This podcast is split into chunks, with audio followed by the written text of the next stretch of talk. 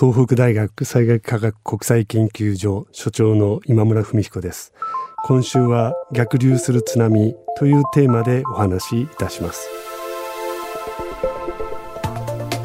未来授業。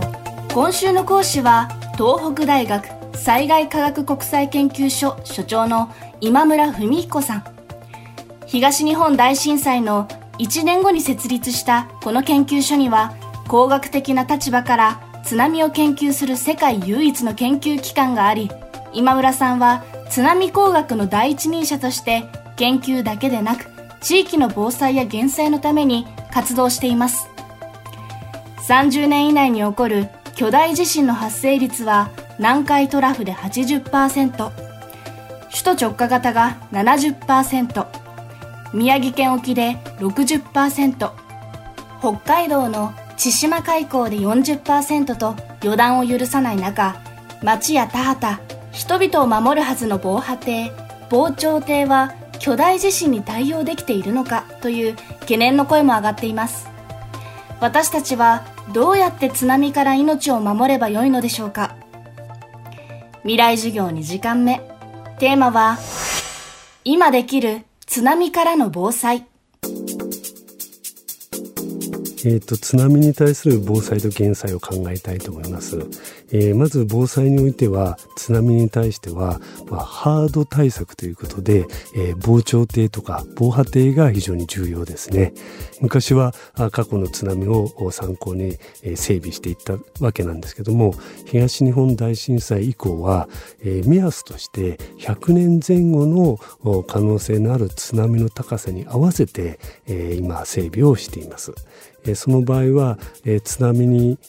がですね、まあ、非常に大きくなってたとえ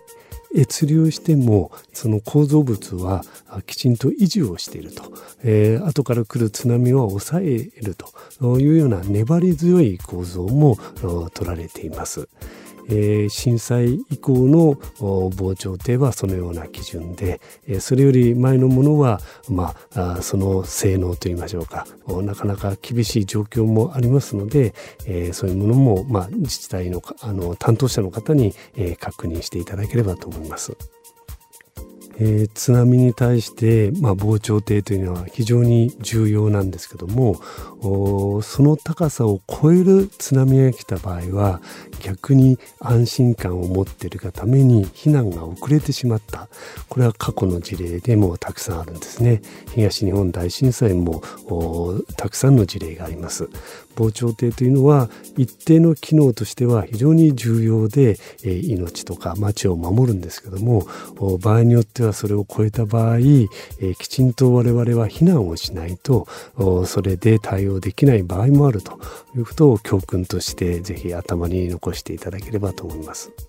または、え、今は気象庁から地震の後ですね、え、津波の警報等が出ます、え、具体的に、まあ、1メートル以上とかまた場合によっては3メートル以上とかそういう数値は出ます、え、その数値に対して今例えば防潮堤があるとすると、え、ある高さまで、え、それは抑えてくれるはずなんですね。でこれで、え、場合によっては避難をしなくてもいい、え、安心感を持たれてると思うんですけども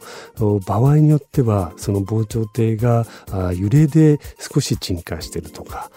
その警報では予測できなかったような、まあ、局所的に津波が大きくなるとかそういう可能性もゼロではないんですね、えー、そういうこともあるので万が一のために防潮堤はあってそれは超えないはずなんだけどもちょっと避難をしてこう、えー、安全なところに移動して、えー、おこうとそういう心構えが必要ではないかなと思います。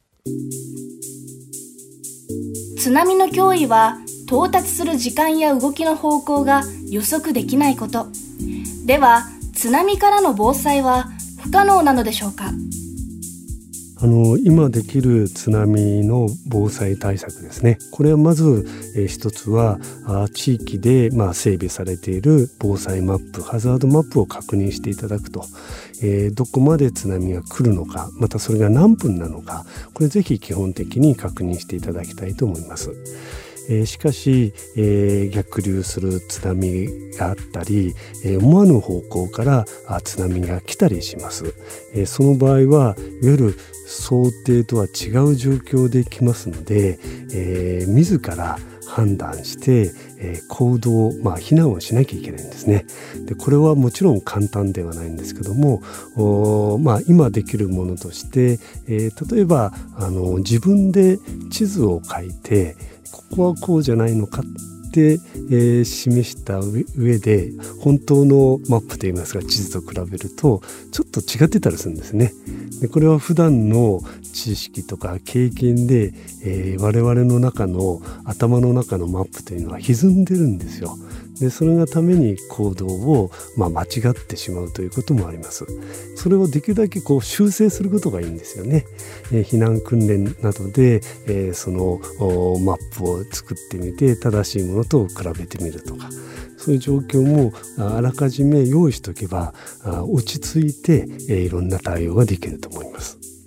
えっと、今我々自分防災プロジェクトというのを進めていまして、えー、例えばあ頭の中の地図を作ってみようというワークショップをやったりあるプログラムはあそのチェックをしていくと自分の、えー、性格といいましょうか防災の能力が分かると。自助が強いタイプなのか公助なのか共助なのかこんなあの、まあ、プログラムも出前授業の中には入っています。未来授業。今週の講師は東北大学災害科学国際研究所所長の今村文彦さん。今村さんの研究所では津波の基礎知識から避難サポートまでをまとめた小冊子。津波から生き抜く自分防災プロジェクトを作成しています。詳しくは東北大学災害科学国際研究所までお問い合わせください。